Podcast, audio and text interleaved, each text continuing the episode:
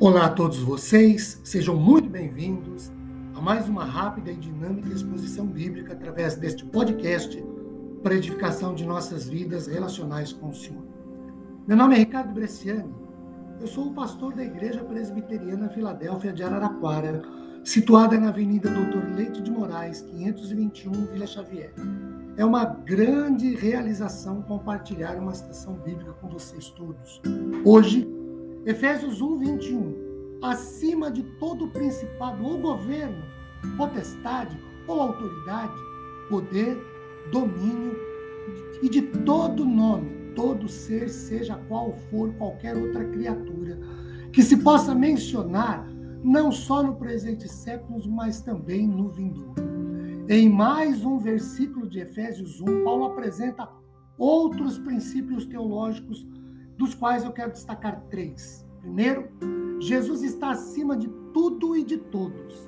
O texto diz acima de todo principado ou governo, de toda potestade ou autoridade, poder, domínio e de todo nome que se possa mencionar, não só no presente século, mas também no vindouro.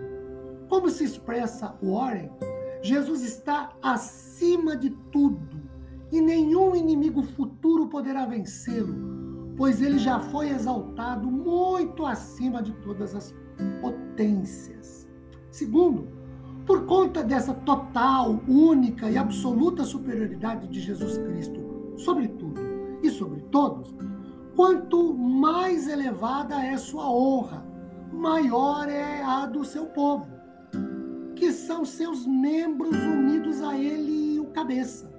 Alguns mestres filosofantes da escola de Simão Magno, na Ásia Ocidental Menor, tinham, segundo Irineu e Epifânio, ensinado a seus ouvintes esses nomes de várias categorias de anjos. Paulo mostra que a mais verdadeira sabedoria é conhecer a Cristo como reinando acima de todos eles. Terceiro, com a frase não só no presente século, mas também no vindouro, significa, conforme Bengel, os nomes que agora não sabemos, mas saberemos daqui em diante no céu. Sabemos que o imperador vai antes de tudo, embora não possamos enumerar todos os sátrapas e ministros de sua corte. Por isso, sabemos que Cristo está acima de tudo, embora não possamos nomear todos eles. Para Radmaker, Allen e House, os judeus da época de Jesus tinham que o final dos tempos estava dividido em dois períodos: a era na qual eles viviam, ou o presente século, e o porvir ou vindouro. O Messias, chamado aquele que havia de vir, reinará plenamente na terra, como já reina, aliás, desde o céu, no presente século também no vindouro.